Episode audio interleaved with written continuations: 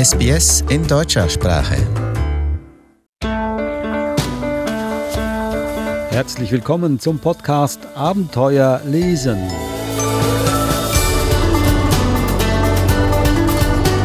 Ich bin Adrian Pitzko und Eva Mura sitzt auch mit mir vor einem separaten Mikrofon. Hallo Eva.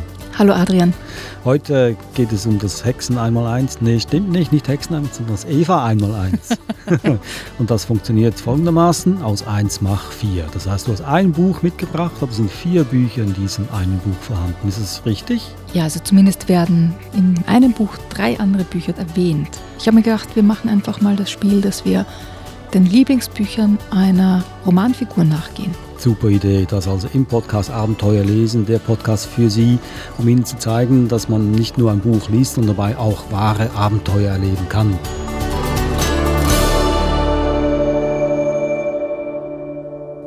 Stellen wir das Buch gleich einmal vor. Das heißt, es sind doch vier Bücher letztendlich. Wir fangen an mit dem ersten Amy und die geheime Bibliothek von Alan Gratz, ein amerikanischer Autor. Sollen wir jetzt die anderen drei Bücher auch gleich vorstellen oder sollen wir die im Laufe dieses Buch entdecken und aufblättern? Nein, das müssen wir noch ein bisschen aufschieben. Okay, also wir decken sie der Reihe nach auf. Gut, dann fangen wir an mit dem ersten Buch, Amy und die geheime Bibliothek. Amy ist eine wahre Leseratte. Also sie liest, liest, liest, liest, liest. Doch dann passiert etwas ganz, ganz Furchtbares und da steigen wir gleich ein und ich lese ein Stückchen vor. Ich ließ die Bücher von gestern in die Rückgabekiste plumpsen und winkte Mrs. Jones auf dem Weg in die Kinderbuchecke zu. Amy, rief sie, warte, Liebes. Ich hol nur kurz mein Buch, rief ich zurück. Ich bog in die mit H bis N beschriftete Regalreihe ein und eilte zu der Stelle, wo mein Lieblingsbuch auf mich warten würde. Aber es war nicht da. Ich schaute noch einmal hin. Es war noch immer nicht da. Ich warf einen Blick hinter die anderen Bücher im Regal für den Fall, dass jemand es versehentlich zu weit nach hinten geschoben hatte und es irgendwo versteckt stand. Aber nein, es war wirklich nicht da. Aber mein Lieblingsbuch war doch immer da. Konnte es tatsächlich von jemand anderem ausgeliehen worden sein? Gerade wollte ich mich auf den Weg zu Mrs. Jones machen, um sie zu fragen, da tauchte sie in der Regalreihe auf und kam auf mich zu. Mrs. Jones war eine kräftige, hellhäutige Frau mit kurzen braunen Haaren und einer mit Glitzersteinen besetzten Brille, die an einer Kette um ihren Hals hing, wenn sie nicht las. Heute trug sie ein rotes Kleid mit weißen Tupfen. Tupfen sind absolut ihr Ding. Wo ist mein Buch? fragte ich. Das wollte ich dir eben schon sagen, Liebes, antwortete Mrs. Jones.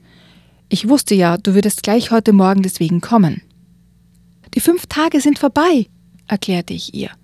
Ich habe sie in meinem Kalender notiert. Ich darf das Buch nach fünf Tagen wieder ausleihen. Das haben sie gesagt.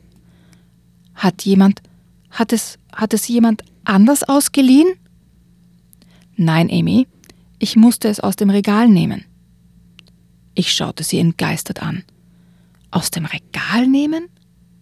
Was meinte sie mit aus dem Regal nehmen? Warum? Mrs. Jones seufzte und knetete ihre Hände. Sie sah aus, als wollte sie mir mitteilen, dass meine Hunde gestorben waren. Weil einige Eltern sich zusammengeschlossen haben und der Meinung sind, das Buch wäre für eine Grundschule ungeeignet. Der Schulausschuss hat ihnen zugestimmt. Was ist ein Schulausschuss? wollte ich wissen. Das ist eine Versammlung von Leuten, die sich mit Fragen rund um die Schule beschäftigen, erklärte mir Mrs. Jones. Und ungeeignet? Was bedeutet das? Das bedeutet, ich darf es dir nicht ausleihen. Und auch sonst niemanden. So lange, bis ich beim Schulausschuss vorgesprochen habe und dafür gesorgt habe, dass dieser Unsinn rückgängig gemacht wird. Das bedeutet, Amy, dein Lieblingsbuch wurde aus der Schulbibliothek verbannt.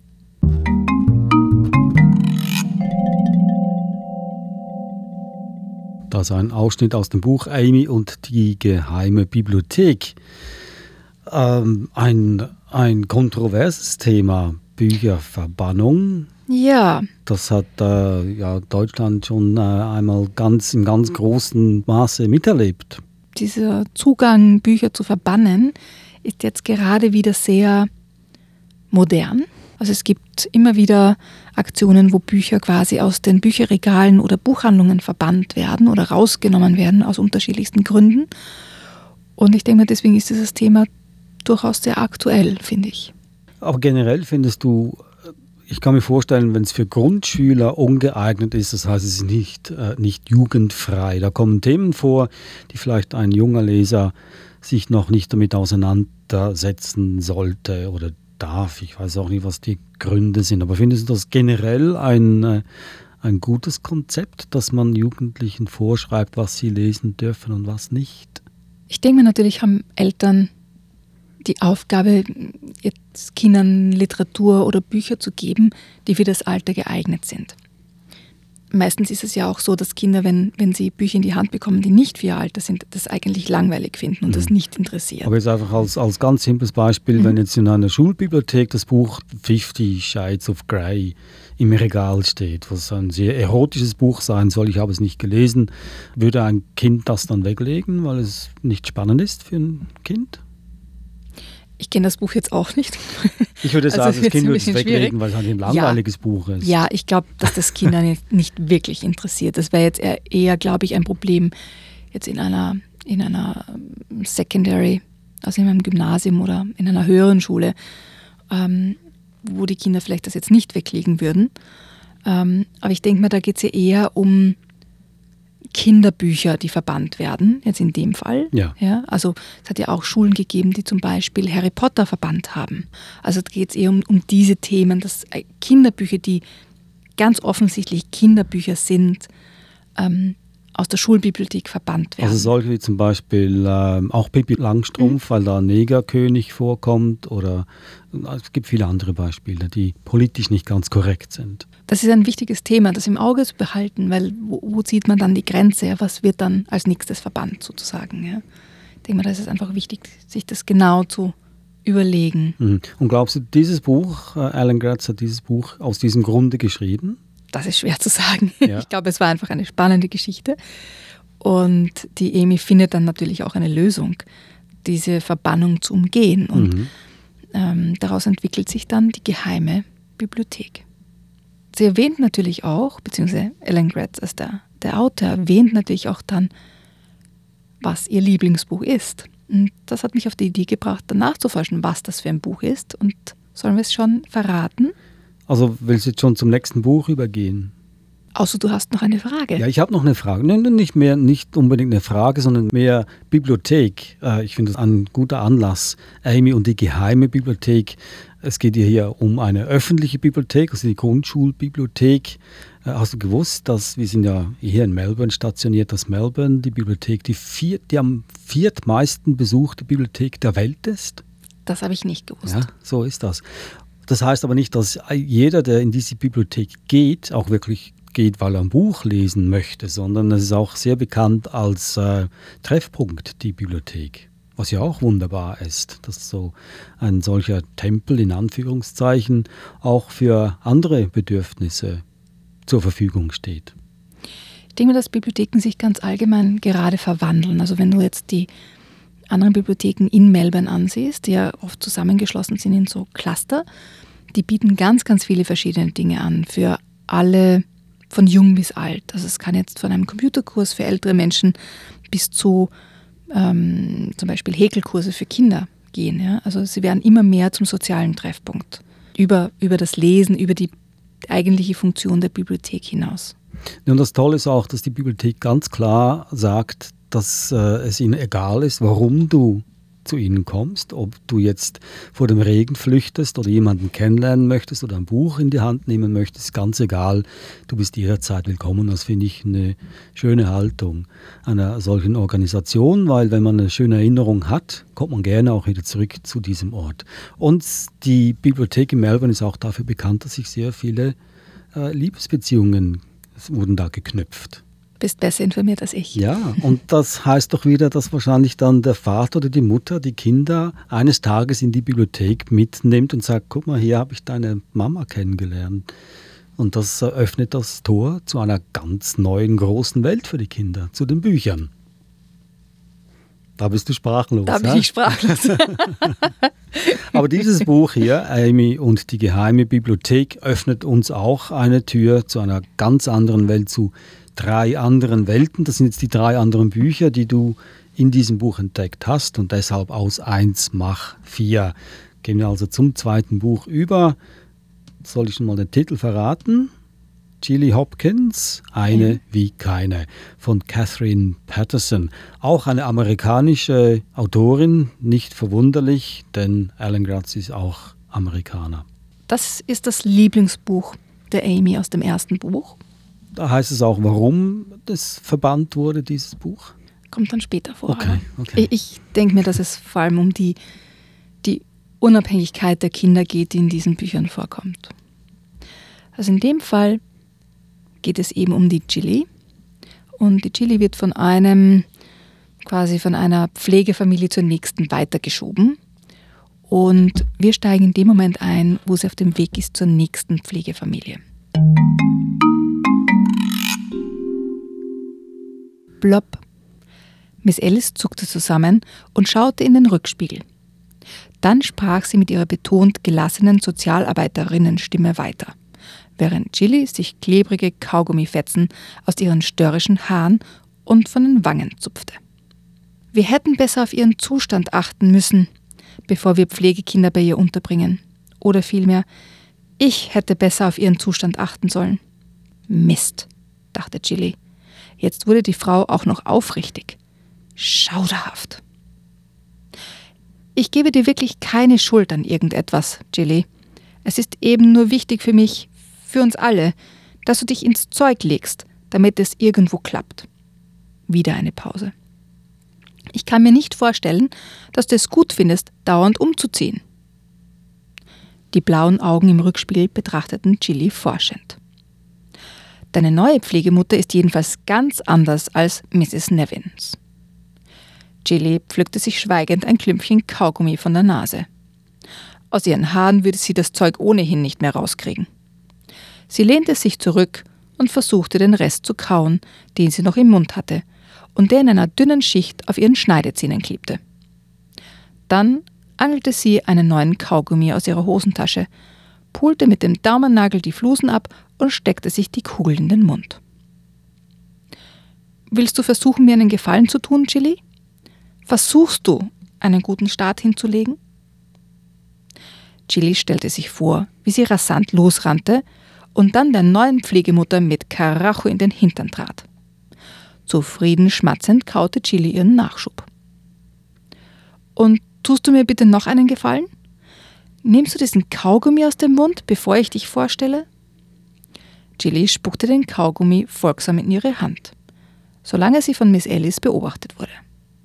Doch als die Sozialarbeiterin wieder auf die Straße blickte, drückte Chili die weiche Masse unter den Türgriff als klebrige Überraschung für den nächsten Mitfahrer.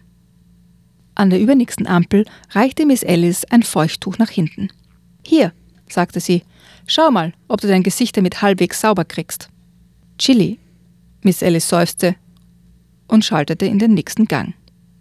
Chili, ich heiße Galadriel, sagte Chili mit zusammengebissenen Zähnen.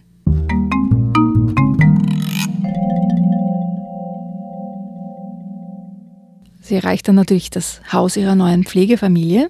Und das ist wirklich ganz anders. Vorher war sie bei einer Familie, wo die Pflegemutter eher, ja, ich würde sagen, Nervenprobleme hatte ja, und dann ins Krankenhaus musste.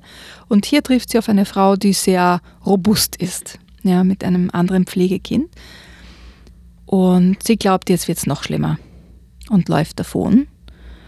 Und dann erlebt sie natürlich Überraschungen und es geht alles gut aus. Gut für alle? Gut für alle. Warum glaubst du, dass Amy äh, dieses Buch so gut mag? Amy fühlt sich ziemlich unverstanden in ihrer eigenen Familie und ist so äh, die einzige, die sich so richtig in, in Bücher hinein vergraben kann. Und so wie die Jilly überlegt sie oft davon zu laufen, so in ihren, in ihren Selbstgesprächen, die auch im Buch sozusagen abgedruckt sind. Ich glaube, da kann sie sich wirklich auch in die Chili hineinversetzen und quasi über die Chili das ausleben, das Davonlaufen und quasi eine unabhängige Abenteurerin sein. Die Chili ist so die mutige, die unabhängige, die sich alles traut. Und ich glaube, dass die Amy auch gern so wäre.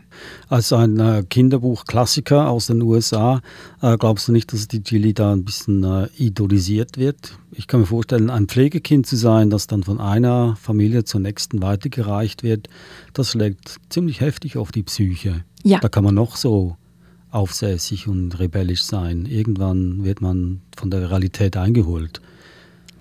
Ich glaube, dass ganz viele Kinder, die so von einer Pflegefamilie zur nächsten weiter wandern, sozusagen, diesen, diesen Ärger in sich verspüren, so wie die Chili.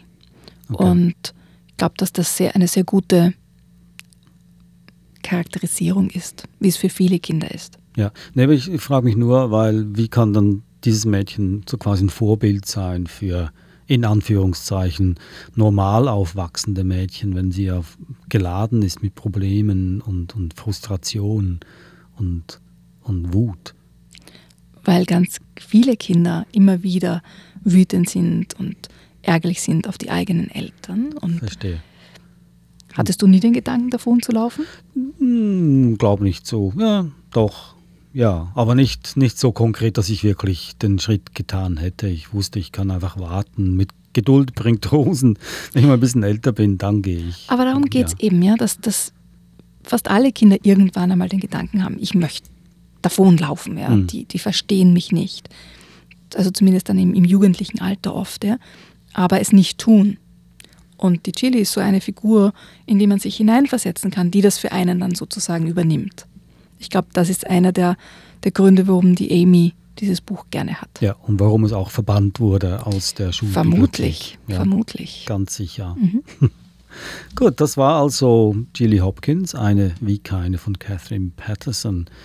Nun, dann gehen wir noch zum dritten Buch über, das auch im ersten Buch äh, erwähnt wird und auch eines der verbannten Bücher ist von Scott Odell, wiederum amerikanischer Schriftsteller, Insel der blauen Delfine. Ja, also Insel der blauen Delfine ist auch so ein, ein Klassiker und Scott Odell hat ja auch den Hans-Christian Andersen-Preis für sein, sein Gesamtwerk bekommen und Insel der blauen Delfine ist, ist eines dieser Bücher. Vielleicht noch sagen, dass Scott Odell eher zu, den, äh, zu einer ganz anderen Generation von Schriftstellern gehört. Äh, ist er 1898 geboren und 1989 gestorben. Und in seiner 91-jährigen Lebenszeit hat er 26 Bücher geschrieben. Man merkt natürlich bei diesem Buch, dass es schon vor längerer Zeit geschrieben wurde. Also ist, glaube ich, so alt wie ich oder ein bisschen älter sogar. Ähm, also es ist so ein bisschen diese, diese Indianer-Romantik darin verpackt. Ja? Aber es basiert angeblich auf einer wahren oder halbwahren Geschichte, also es hat so ein bisschen Wahrheit im Hintergrund. Und zwar geht es darum, dass auf einer Insel, die von Delfinen sozusagen umschwommen wird, lebt ein, ein Indianerstamm, der sehr zurückgezogen lebt und eigentlich nicht, nicht wirklich entdeckt wurde.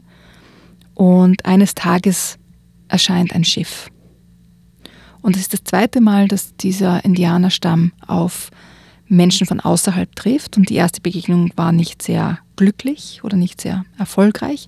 Und jetzt sind sie alle sehr vorsichtig, ähm, was mit diesem zweiten Schiff da quasi an Land kommt. Und sie haben nicht Unrecht damit, weil dann quasi der gesamte Stamm wird eingesammelt und, und weggeführt, bis auf ein Mädchen, das mit dem kleinen Bruder zurückbleibt auf der Insel und dort ähm, ein eigenes Leben führt. Auf dieser Insel der blauen Delfine. So quasi eine Robinson Crusoe-Geschichte? Genau. Ja. ja, genau. Ich lese ein ganz ein kleines Stückchen vor vom Beginn des Buches. Ich erinnere mich lebhaft an einen Tag, an dem das Aleoita-Schiff kam. Erst sah es aus wie eine kleine Muschel, die auf dem Meer dahintreibt. Dann begann sie zu wachsen und wurde zu einer Möwe mit gefalteten Flügeln. Zuletzt, als die Sonne aufging, erkannte ich, was es wirklich war. Ein Schiff mit roten Segeln. Mein Bruder und ich waren auf einen Hügel gestiegen. Unter uns lag eine Schlucht, die sich bis zu einem kleinen Hafen hinunterschlängelt. Dort liegt die Korallenbucht. Mein Bruder und ich wollten auf der Anhöhe nach Wurzeln graben. Im Frühjahr findet man dort immer welche. Mein Bruder war noch klein, halb so alt wie ich. Und ich zählte damals zwölf Jahre. Gemessen an den vielen Sonnen und Monden, die er gesehen hatte, war Ramo klein. Doch flink wie eine Grille, aber auch ebenso töricht, wenn er in Aufregung geriet. Darum sagte ich ihm nichts von der Muschel und der Möwe mit den gefalteten Flügeln, die ich entdeckt hatte, denn er sollte mir beim Wurzelsammeln helfen und nicht davonlaufen. Ich stocherte weiter mit meinem spitzen Stock als wäre auf dem Meer nicht das geringste zu sehen. Selbst als ich sicher wusste, dass die Möwe ein großes fremdes Schiff war, grub ich weiter im Gestrüpp.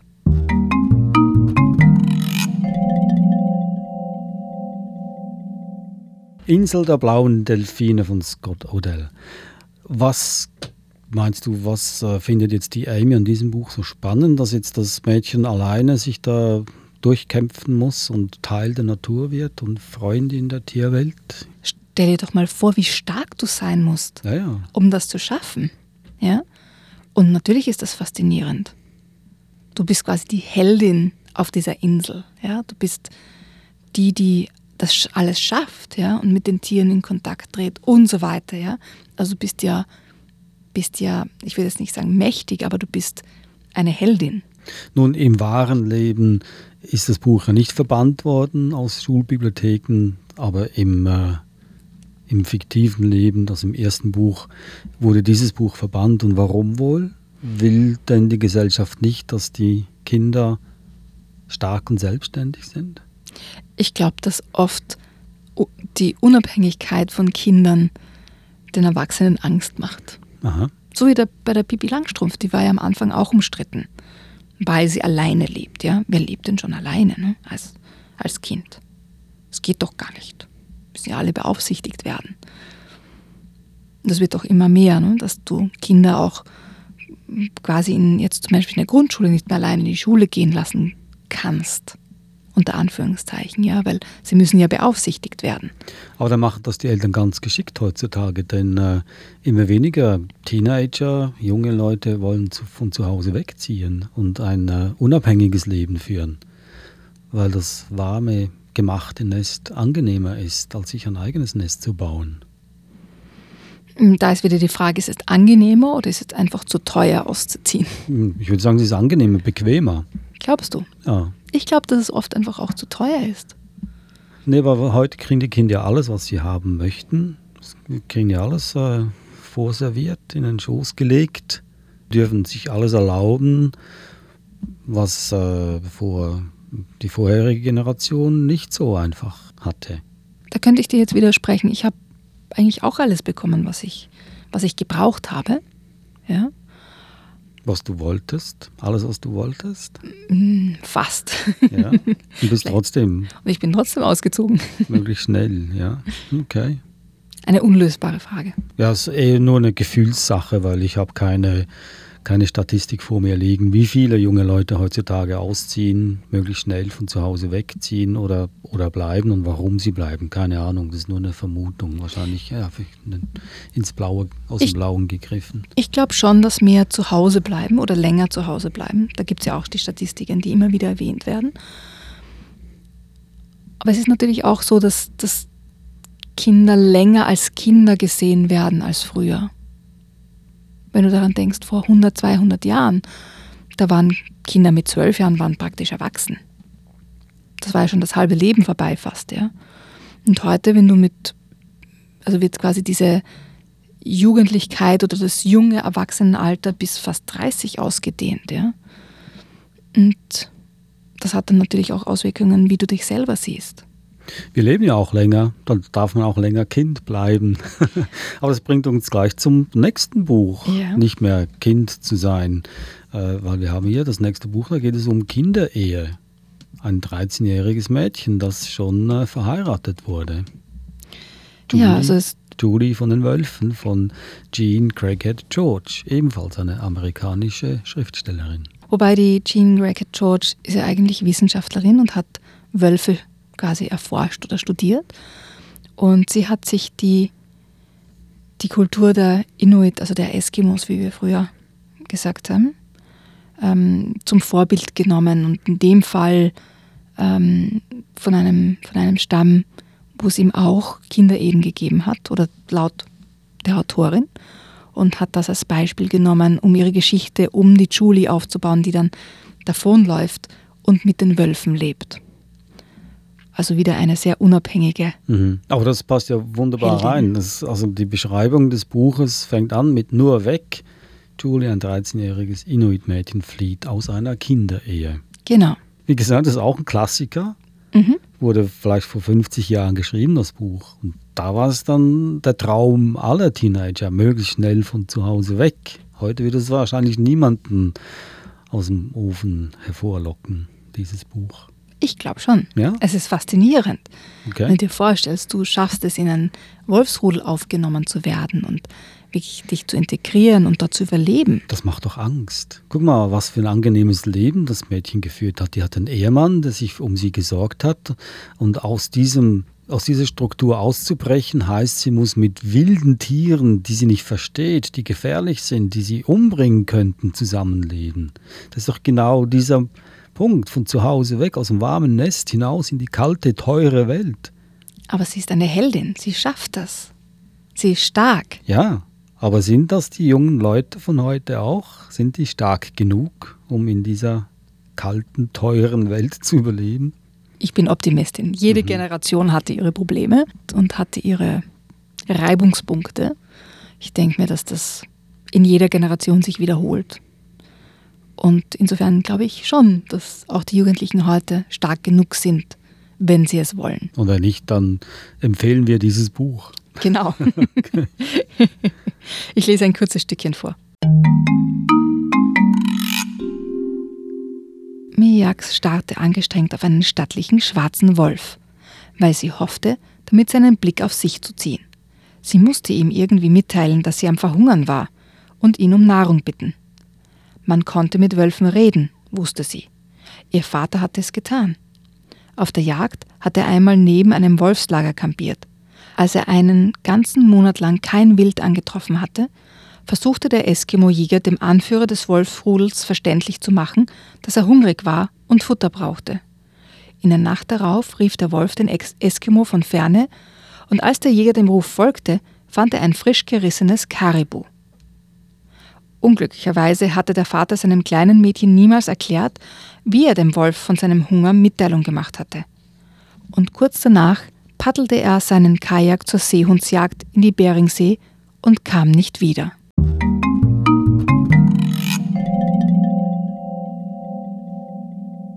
Julie von den Wölfen war das von Jean Craighead George. Und dieses Buch ist im Sauerländer Verlag erschienen, also ebenfalls ein Kinderbuchklassiker aus den USA. Die anderen drei Bücher, Insel der blauen Delfine von Scott Odell, ist im DTV erschienen. Jilly Hopkins, eine wie keine, von Catherine Patterson im Sauerländer Verlag und das erste Buch Amy und die geheime Bibliothek von Alan Gratz im Hanse Verlag erschienen. Und mit diesem Buch hat er alles angefangen, aus 1 Mach 4. Eine geniale Idee, Eva. Auch kostensparend natürlich. Man liest ein Buch und hat daraus vier. Nicht ganz richtig, wie ich es also gesagt habe, man muss die anderen Bücher auch natürlich auch lesen, weil nicht die ganze Geschichte im ersten Buch vorkommt. Gut, das sind alles äh, verbannte Bücher in der Fiktion. Wenn also Ihr Kind abenteuerlustig ist, sind das vier tolle Bücher, die helfen, das Abenteuer noch intensiver zu erleben. Dank dieses Podcasts Abenteuer lesen wird dem Namen so gerecht, ja? Absolut. Und das waren alles Heldinnen. Alles Heldinnen. Ist dir das aufgefallen? Ja, sehr aufgefallen. Ich habe mich, äh, hab mir auf die Zunge gebissen, nicht die Frage zu stellen, würde ein Junge das auch lesen? Frage ich jetzt und ich gebe auch gleich die Antwort. Ja. Genau. Kennst mich schon zu gut. Ja, das war's. Ähm, ja, unser Podcast Abenteuer lesen. Sie finden uns überall auf jedem Podcast-Portal oder auf der Website sbs.com.au oder auch äh, auf deinem Blog Eva abenteuer-lesen.com.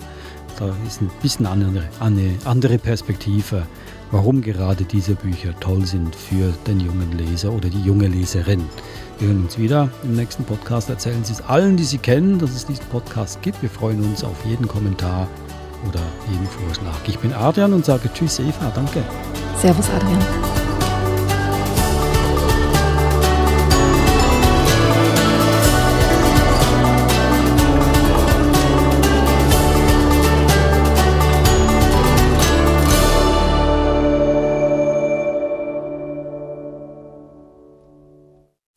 Kommentieren Sie unsere Inhalte. Liken Sie uns auf facebook.com slash sbsgerman.